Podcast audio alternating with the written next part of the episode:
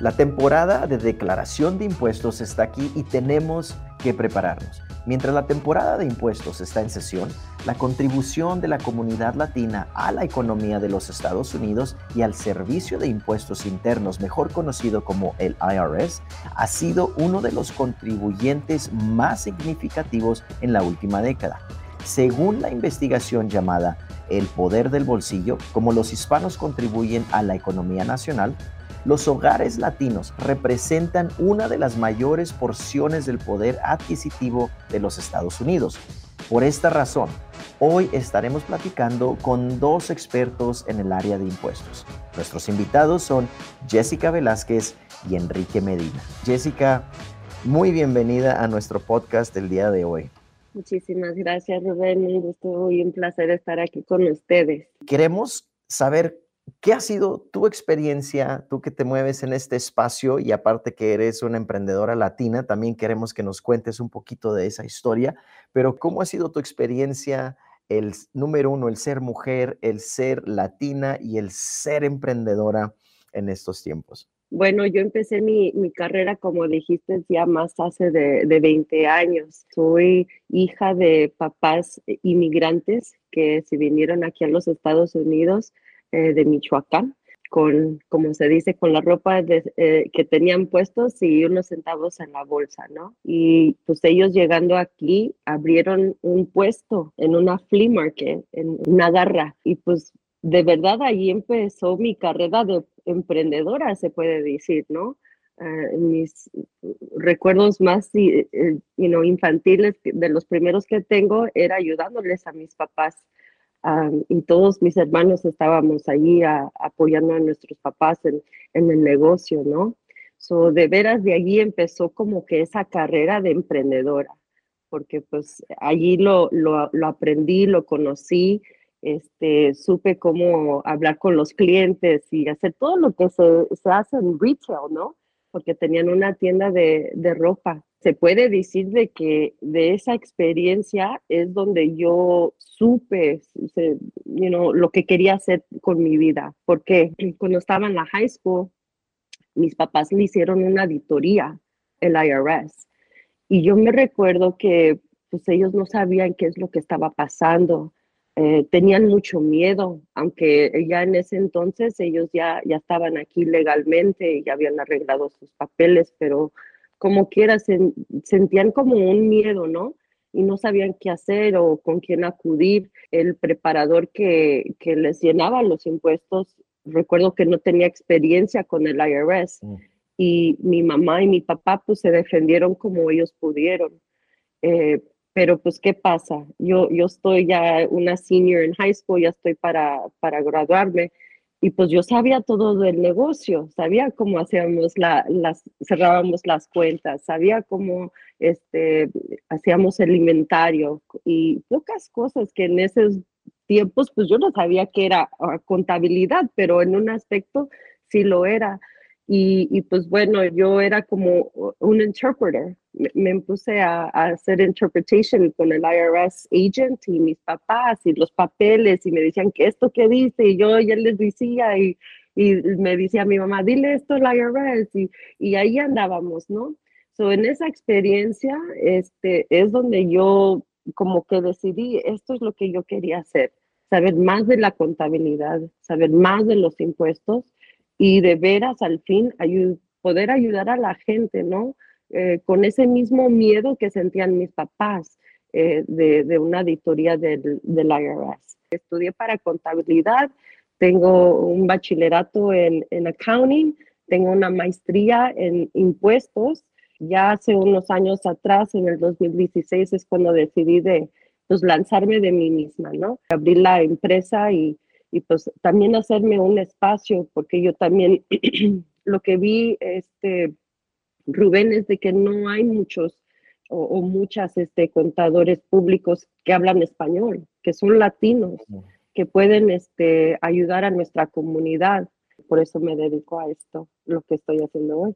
Oye, gracias Jessica por compartir tan bonita experiencia con nosotros y creo que, es una historia muy extraordinaria Yo sé que uno de tus grandes, grandes enfoques ha sido eh, ayudar a las mujeres latinas precisamente a propietarios de empresas que son pertenecientes a minorías. Cuéntanos un poquito del trabajo que tú haces en ese aspecto. Bueno, el chiste es de que soy part-time CPA y, part-time counselor, ¿no?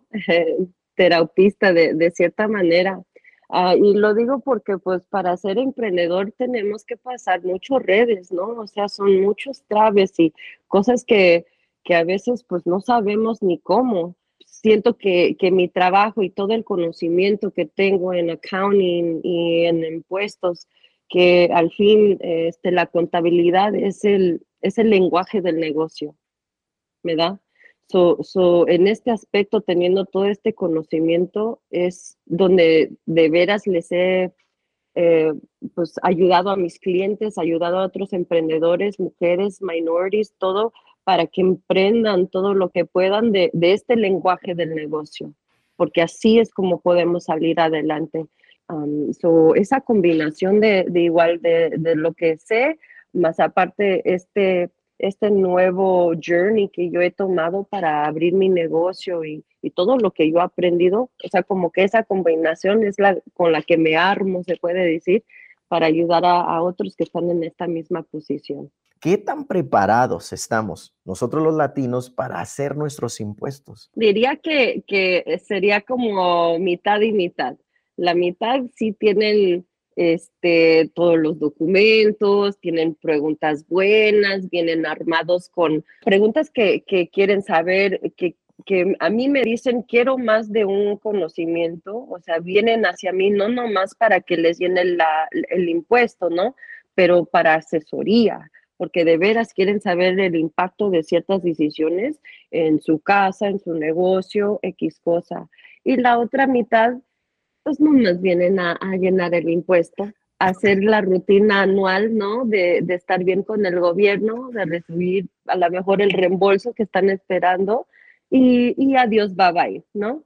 Y ahí se terminó y, pues no hay mucha asesoría, que es para mí lo que define de veras, este, pues esas dos personas, ¿no? Una viene nomás para, como se dice, un transaction y la otra viene for advice. Claro. Claro, y fíjate que yo creo la meta de todos es pagar la menor cantidad de impuestos posible, ¿no? Y yo creo que muchos de nosotros, como no sabemos, terminamos pagando más de lo que deberíamos de pagar, que el gobierno feliz, ¿no? Pero de eso no se trata. No se trata de dar dinero que no tenemos que estar dando porque trabajamos muy duro. El siguiente es un mensaje de FinHabits 401k para ti que tienes un negocio o que tomas las decisiones importantes en la compañía donde trabajas. FinHabits ofrece planes 401k de ahorro para la jubilación para ti y tus empleados. Recuerda que es importante empezar a ahorrar para la jubilación. FinHabits te ayuda. ¿Escuchaste bien? Ahora tú como dueño de negocio, tú puedes ofrecer a tus empleados un plan FinHabits 401k y ayudarlos a invertir para su futuro. Nuestros planes son accesibles, fáciles de usar y además cuentan con beneficios fiscales a los cuales podrías aplicar. Llámanos ya para platicar sin compromiso al 1-800-935-7214. Regresemos a nuestro tema. De todas estas familias que vienen, ¿qué es lo que nos falta a nosotros? Como familias, como personas, eh, tal vez cuáles son algunas deducciones que tú dices que para ti a lo mejor son muy obvias, pero para nosotros no. Bueno, para las familias que tienen hijos, eh, uno de los muy obvios para mí es de que pueden recibir créditos y deducciones para sus hijos que van a la universidad o un colegio, ¿verdad? O sea, creo que muchos saben de que hay un Earned Income Credit y un Child Tax Credit, ¿no? Para los que tienen hijos, pero a veces no saben que también hay créditos y deducciones si, si siguen estudiando, ah, que les pertenecen a sus papás, ¿no? Si todavía son dependents de ellos. Y eso también yo lo empiezo a, hablar cuando ya eh, estoy viendo que los niños están entrando a la high school, porque sirve de dos cosas, Rubén. De una parte, sí, dándoles asesoría de que hay estas deducciones y créditos, pero como que de otra parte para avanzar nuestra comunidad, que sigan yendo a la escuela y, hablando de, de, cómo se puede, de scholarships, cosas así, ¿no? Porque también hay, it's free money, estamos hablando de no pagar impuestos, yo también hablo de free money, o sea, ¿dónde hay dinero que podemos recibir que está allí o parte del gobierno o en otros lados, ¿no? Dos temas allí. Otra deducción en este paso after COVID, ¿no? De que muchos este, trabajaron de casa, right? Home office. Y también ahí se habló mucho de las deducciones que podrían este, participar esos empleados que estaban trabajando de la home office si es de que sus eh, employers no les estaban dando un reembolso para esos gastos, ¿no? Y pues para los eh, clientes o, gentes que tienen este, su propia empresa o, o, igual lo que yo veo mucho, mucho en la comunidad latina es el side hustle. O sea, uff, ahí vivimos del side hustle, dos, tres side hustles y el trabajo, ¿no? Y, y, me encanta porque también ahí esto, pues ya son emprendedores y esos side hustles pues también tienen sus deducciones, también tienen sus beneficios y donde, donde los donde hay un poco de trabajo que hace Rubén es de mantener records, ¿no? Mantener esa contabilidad para todos esos side hustles.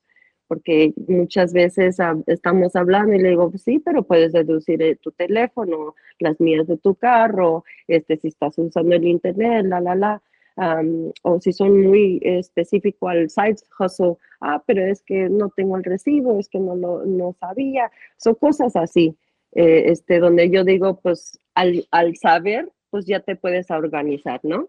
Sí, por supuesto que sí es, tan, tan cierto eso de, side hustle. Estoy pensando en, mí mismo, en todas las personas que conozco y prácticamente todas tienen algo así. Más ahora que nos dimos cuenta que podemos trabajar de casa y podemos eh, enfocar tal vez parte de nuestro tiempo en algo más. También Enrique nos comentó lo siguiente. Enrique, uh, bienvenido, antes que nada, bienvenido a nuestro podcast. Gracias, Rubén, por invitarme a este podcast. saludos a todos. ¿De qué se trata? O para entender un poquito más el panorama de por qué es tan importante que nosotros sepamos administrar este dinero, hay algunas estadísticas muy interesantes que tienes sobre el monto de dinero que tienen las personas el hogar familiar que se viene El hogar familiar, sí.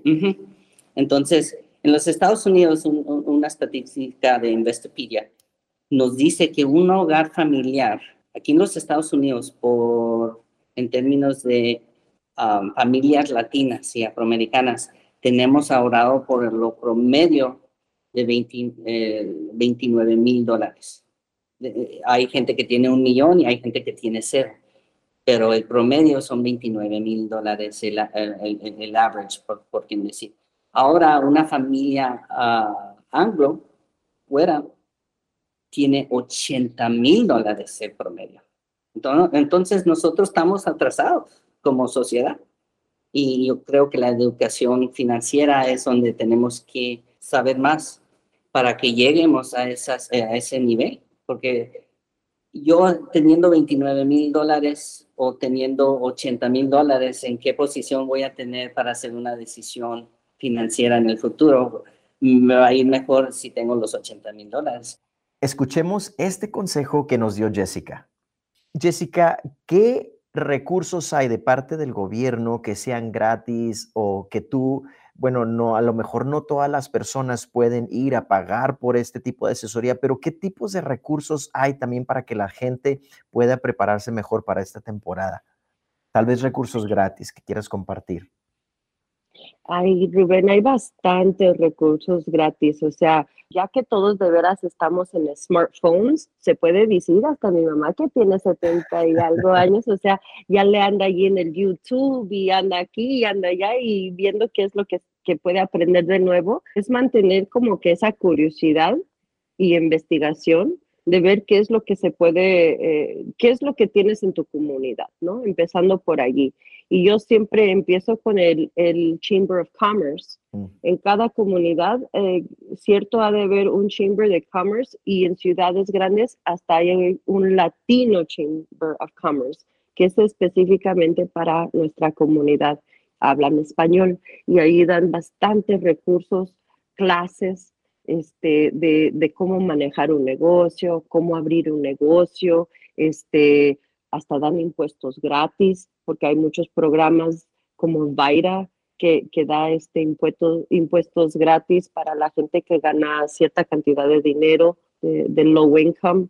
Um, so, yo siempre este, les, les digo a los clientes, vayan ahí primero, ¿no? Hay, un, hay muchos, muchos este, resources y, y a un nivel más, más grande o a un nacional es el SBA, so Small Business Administration, uh, que también da muchos recursos en español. Puedes ir a la página de web, está en español.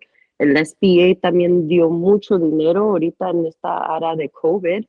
Eh, donde el PPP, si se recuerdan de todo eso, que el EIDL y, y todos los, este, los loans que dieron, lo que yo vi, Rubén, bueno, en, mi aspecto es en ese tiempo recibí tantos clientes que decían, ay, contadora, ay, señora Jessica, necesito tener toda mi contabilidad ya lista porque tengo que ir a agarrar este dinero que están dando. Y allí es donde dije, wow, nuestra comunidad necesita más preparación porque yo vi muchos otros negocios de que estaban preparados y recibieron el dinero right away, ¿no? Y nuestra comunidad pues no estaba tan preparada y, pues el dinero se acabó y no todos pudieron, este, pues ahora sí que tomar ventaja de, de esos recursos que estaban gratis, que era dinero gratis, se puede decir. Sí, este yo creo la moraleja de esa historia no es estar preparados. Mientras esas personas se estaban preparando, otras personas ya estaban aplicando, ya estaban recibiendo su dinero y ese monto de dinero que había disponible se iba terminando. FinHabits quiere que más familias hablen sobre cómo manejar mejor su dinero. ¿A ti quién te explicó la importancia de invertir en la bolsa? ¿Tú le explicas a tus hijos? La cuenta personal de inversión de FinHabits invierte tu dinero en la bolsa de valores de los Estados Unidos para que juntes para la casa de tus sueños, la universidad de tus hijos y puedas crear un patrimonio sólido. Con FinHabits inviertes desde 100 dólares, 1000 dólares o 10 mil dólares. Tú decides cuánto invertir. Baja la app de FinHabits y comienza a invertir a largo plazo. Ahora sí, regresemos a nuestro tema escuchemos este consejo que nos dio Enrique. Enrique, ¿qué son algunas otras estrategias que podemos implementar? Hemos hablado de, créditos también. La presidencia de Biden eh, muy agresivamente introdució los créditos de energía, los amplificó, por quien decir. Unos estaban expirando, habían unos vehículos que ya no podíamos tomar como crédito. Todo eso cambió para el 2023 entre promedio de 8 mil a 12 mil dólares, dependiendo en el estado que vivas, para comprar un vehículo. Si alguien está interesado en comprar un vehículo o está en esa eh, fase de su vida, tiene que explorar las, los beneficios y las consecuencias de gasolina o, eléctrico. Pero ya está cambiando la narrativa en eso, en, en términos de si yo compro un carro y me ahorro 10 mil dólares en mis impuestos, la matemática de eso si yo estoy pagando el 20% de impuesto, es casi como una deducción de mis impuestos de 50 mil dólares. Entonces, no estoy pagando impuestos en 50 mil dólares porque yo decidí tomar ventaja de este crédito de, de, energía. y, y, el vehículo es una necesidad. Claro. Que necesitamos todos, ¿verdad? Entonces. Necesidad básica, sí tenemos que cambiar también igual, cómo nos beneficia. Si no estoy pagando impuestos en 50 mil dólares de mi W2, porque me estoy ahorrando estos 10 mil dólares de crédito. ¿Por qué no lo voy a hacer? Igual hicieron, hicieron hasta las compañías de carros tuvieron que bajar los precios. Entonces es, una, es un win-win, ganancias, porque ellos no pueden vender un vehículo sobre una cierta cantidad para calificar. Entonces estamos ganando en ambas maneras. Entonces pues el IRS.gov podemos sacar esa página, tiene la lista, son como unos 50 vehículos que califican. Entonces lo hace súper fácil para nosotros. Entonces tú puedes ir al irs.gov y te da la lista de los vehículos que todavía califican. Jessica, ¿qué serían los tres puntos? Tienes a tu audiencia aquí. ¿Cuáles tres puntos, cosas claves quieres dejar con nuestra audiencia el día de hoy? Sí, estar preparados. O sea, cuando tú vas a, a tu tax preparer, tu contador, tu CPA, con la persona que vayas para agarrar esa asesoría, estar preparado, tener todos tus documentos listos. Yo diría también que es importante tener como las tres preguntas más claves que uno tiene. Igual que me la preguntas a mí, yo también le digo al cliente, ¿qué son las tres preguntas más importantes que quieres salir de aquí con un conocimiento? Y pues a veces en el momento se te olvidan. Digo, no, apúntalas, apúntalas para que cuando vayas a la cita ya las tengas ahí en mente, ¿no? Y tengas una conversación con con esa persona que, que de veras sales de ahí de la oficina con más conocimiento con, con, con el que entraste, ¿no? Esa sería la primera. La segunda, si es de que tienes un side hustle o tu propio negocio, es muy importante la contabilidad, o sea, tener todos esos records. Ah, mucha gente paga más impuestos nomás por no estar, no tener todos los documentos porque es, es la base en la que se llena la, el impuesto, ¿no?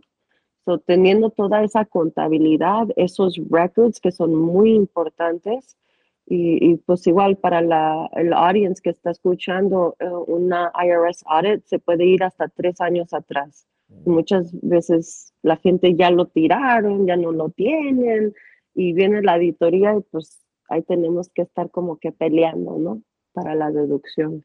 So, tener todos tus documentos, la contabilidad y guardándola tres años hacia atrás. Y la tercera sería de seguir teniendo como una curiosidad, usted mismo, cliente, taxpayer, digo yo, de, de saber o querer saber este, qué son esos recursos que tenemos disponibles a, a nuestro alrededor, ¿no? Porque allí mismo en nuestra comunidad, eh, yo muchas veces veo sí ofrecen muchas cosas, pero uno no toma la ventaja porque no sabemos. So es, es este, tener esa curiosidad de qué es lo que tengo a mi alrededor, cómo lo puedo usar para mi ventaja, qué son esos recursos que a lo mejor no me cuestan nada, pero no los estoy usando.